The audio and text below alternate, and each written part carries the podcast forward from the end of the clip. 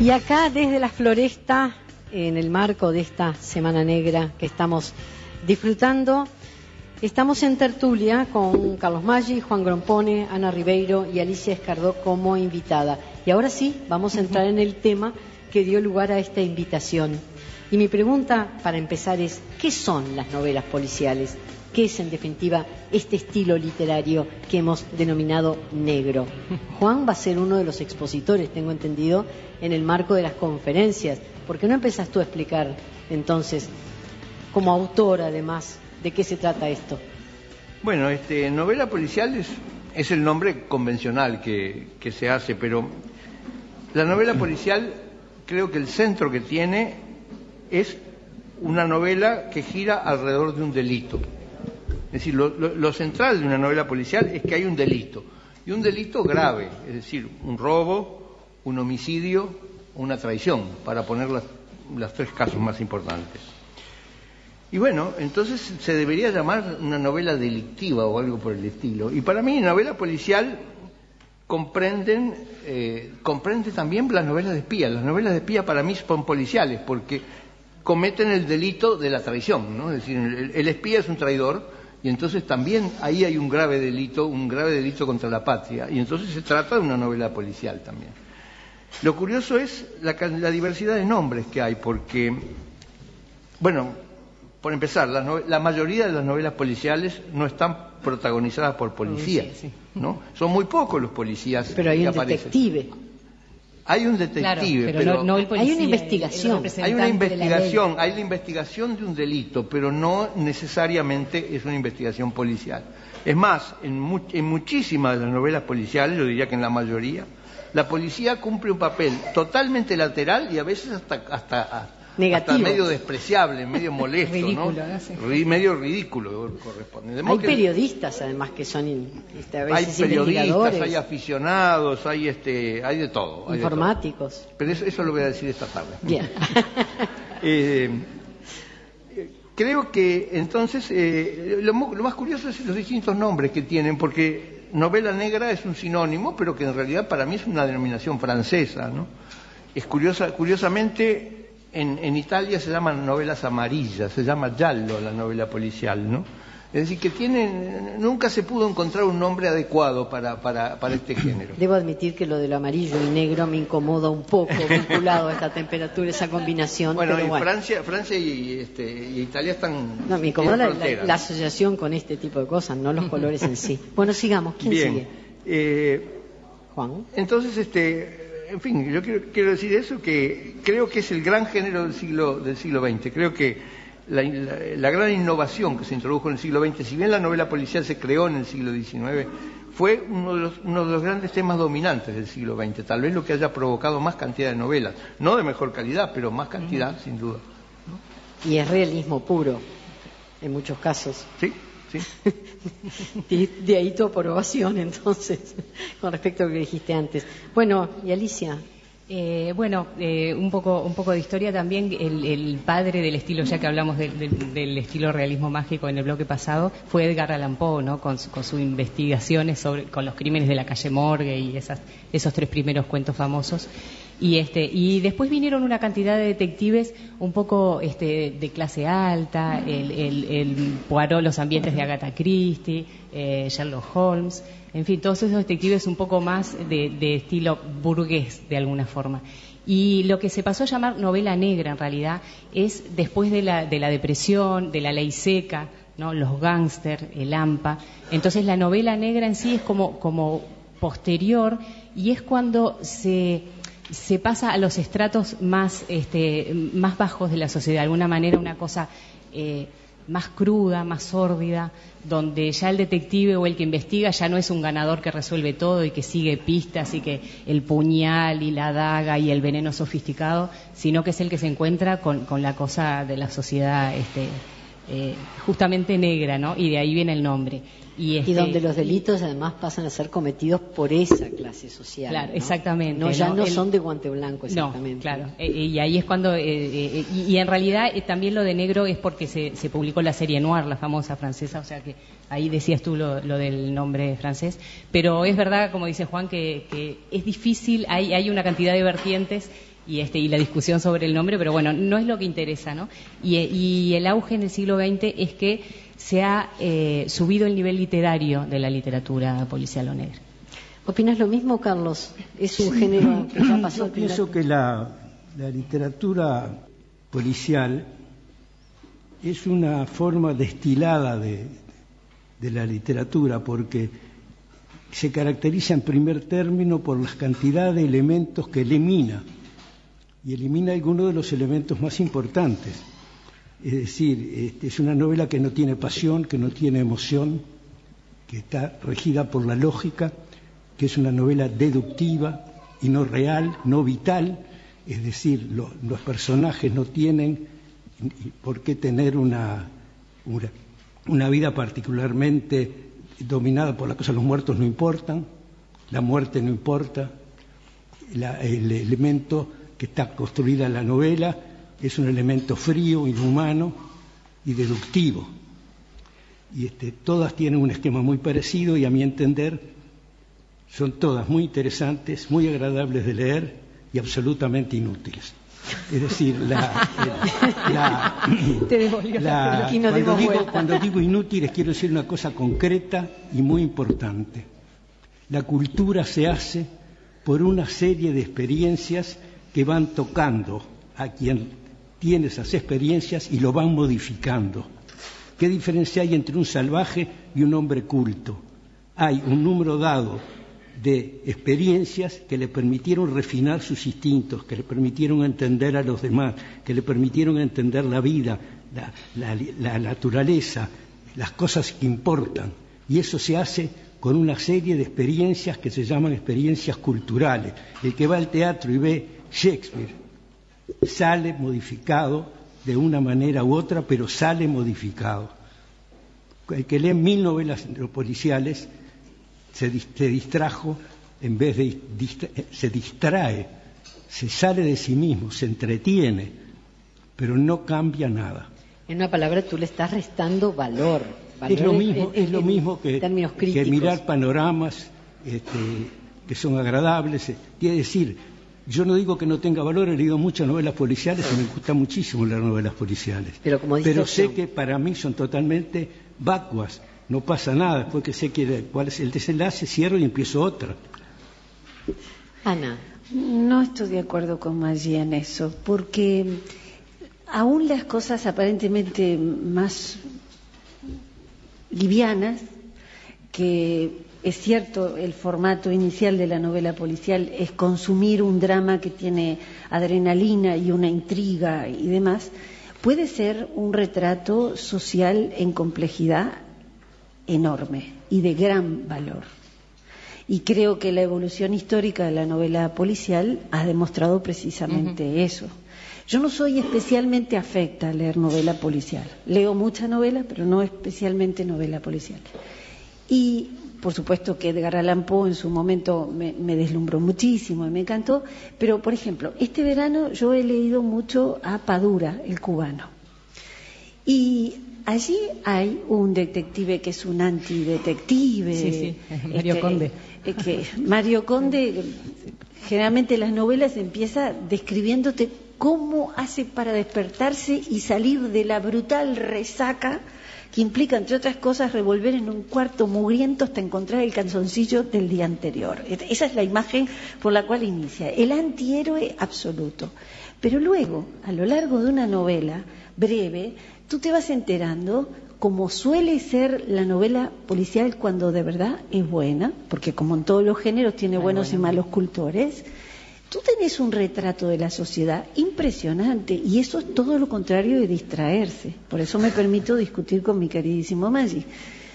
En el caso de Padura, hay un retrato de la sociedad cubana a la que Padura sigue perteneciendo, en la que no se proclama crítico, de la que no ha salido, la que lo tiene que premiar, y este año lo tuvo en el centro de la Feria del Libro, en la que en una sola frase te muestra al desnudo una crítica tan feroz como la que hacen desde Miami los cubanos que se fueron. Por ejemplo, la madre del mejor amigo del, investigador en ciernes, ¿no? Mario, Conde.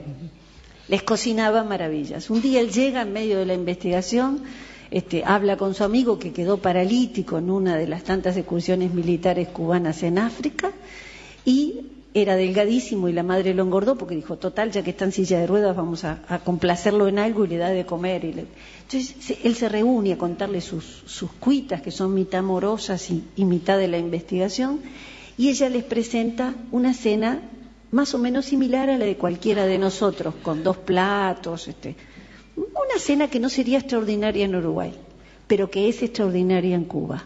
Y luego de escribir todos los platos, una sola pregunta le hace el investigador a la madre de su amigo. ¿Cómo hiciste? Y ella contesta, no pregunten y coman. Y ahí hay un retrato de la escasez, de la cotidianeidad, que no está hecho desde ninguna tribuna política y sin embargo es una daga feroz. Cuando la novela está bien hecha, no es una distracción. Para nada. ¿Por qué? Porque esa condición de negra es precisamente un muestreo de los rincones más oscuros de la sociedad, en donde a nosotros los historiadores nos cuesta muchísimo llegar, porque llegan primero las memorias de los señores dueños del poder y las visiones oficiales de las cosas, y buscamos como loco y con lupas en los archivos llegar a esos sitios en donde la literatura llega y le da carnalidad a una época. Así que yo en eso disiento con Maggie la novela policial bien escrita es lo contrario a una distracción, es un buen retrato social. Juan Grompone. Yo estoy de acuerdo con ambos. Eh, lo cual es un milagro de la física. La novela, la novela policial es para entretener, no cabe la menor duda. Yo parto de esa base y las leo para entretenerlas y las que escribo son para entretener. Chao, listo. Ahora, sí es cierto que están los dos extremos en la novela policial. Es decir, está el extremo de quien despinta una realidad fantástica, como puede ser las novelas de Maigret, que alguien lo ha considerado el, mejor escritor del siglo XX de Francia, inclusive por encima de Proust. Hay, quien lo ha considerado así, decir, no, no sé, no entro en esa discusión. Pero está en el otro extremo una persona como Chase, que escribió en Inglaterra sobre un Estados Unidos que nunca había visto. Es decir, que escribía sobre una sociedad que no existía y uno ve el, el ambiente donde surgen las novelas de Chase es absolutamente irreal, no tiene nada que ver con Estados Unidos. De modo que están los dos extremos, ¿no? Entonces, este, por eso, sirve para entretener y hasta, y, hasta podría servir para describir una sociedad, pero no siempre pasa. A mí en el caso de las novelas este, de Mankel, donde Wallander es el, periodista, me interesa mucho más la vida de Wallander, las relaciones con su hija, el trabajo, que, la intriga en sí, que, bueno, no me resulta tan atractiva como el cómo se vive en Suecia, y es lo que decían los escritores nórdicos en la Feria del Libro, ¿no? que eh, la novela nórdica lo que le sirvió es para mostrar que los países nórdicos no son la maravilla, el ideal, la perfección, sino que, bueno, hay corrupción, hay una cantidad de cosas que de alguna manera salió a la luz este, gracias a ellas. Bueno, ni que hablar, podríamos asegurar que Larson también en su descripción eh, de Lisbeth, de un personaje tan particular, este, realmente nos pone en contacto con una realidad bien, pintado literariamente. Pero yo creo que los novelistas nórdicos exageran, están describiendo una cosa que muy exagerada. Terminamos con Ana. Sí, se le suele hacer a la novela policial un reproche que creo que es de suyo y, corresponde. Y es que en la novela, siempre, sea cual sea los quilates, la trama, el periodista o, el investigador de turno, el crimen, el robo, el secuestro, el homicidio, lo que sea, se resuelve. Lamentablemente sabemos menos en las novelas de Juan que tienen finales abiertos en la tuya no, perdón Juan, yo no te leí en la novela policial. Estoy con Shiva, todavía te mandás tantos tomos, ¿cómo querés que llegue la? Para mí la, novela policial futura, que debe ser, tendría que ser electrónica, es una novela en que según como uno la lea tiene distintos finales. Yo he escrito un cuento que está en internet que tiene cuatro finales, que es sobre Sherlock Holmes, y siempre tengo pensado que algún otro, otro cuento que he escrito sobre, sobre la, en la época que estuvimos con Maggi en, Capilla, con, sobre el tema de la, de, la, Masilotti, esa novela tiene cinco finales. Ese, ese cuento que yo escribí tiene cinco finales, pero lo que pasa es que nunca hice la versión electrónica en que puedan ocurrir los cinco finales. bueno, estaremos esperando entonces, Juan, para elegir alguno de esos finales.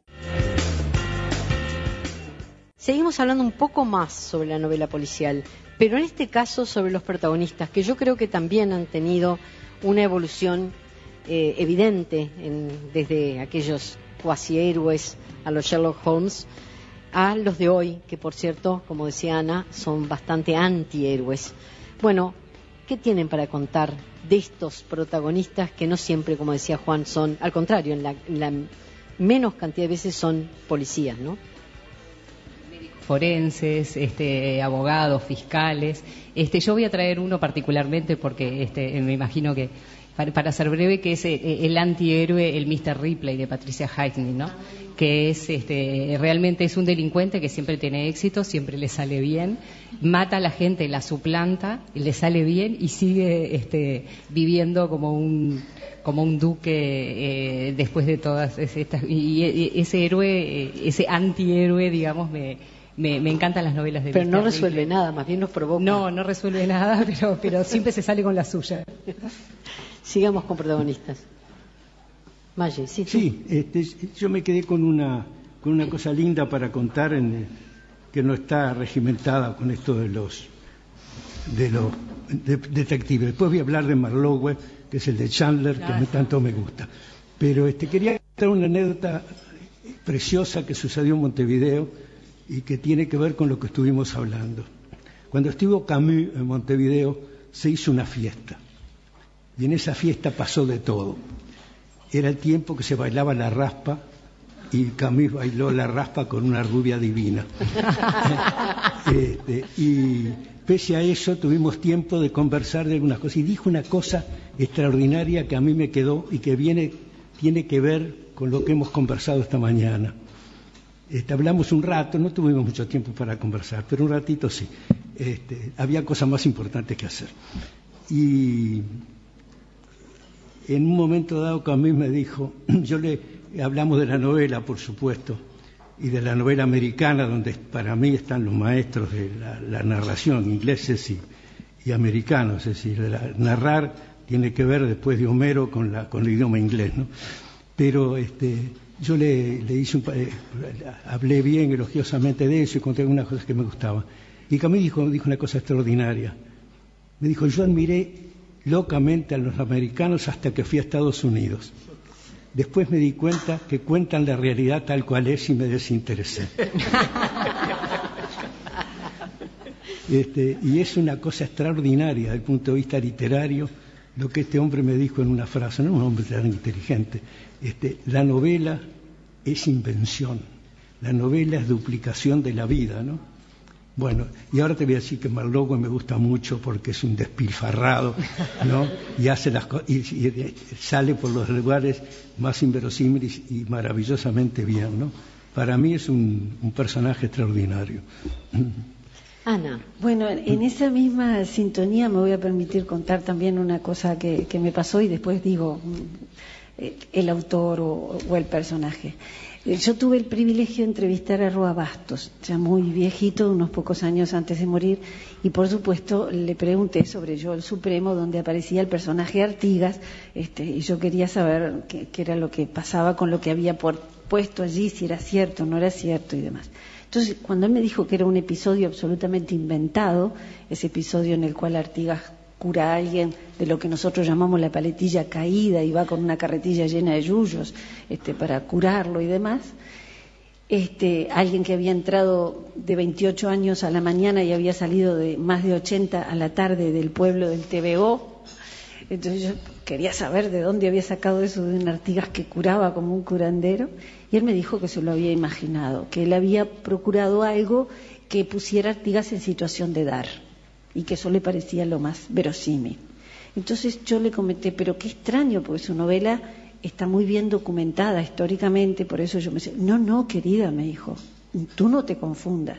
Tú sos historiadora y tenés que tener mucha información cuando vas a escribir. Yo tengo que tener poquita para poder imaginar. o sea, que era el ejercicio exactamente contrario.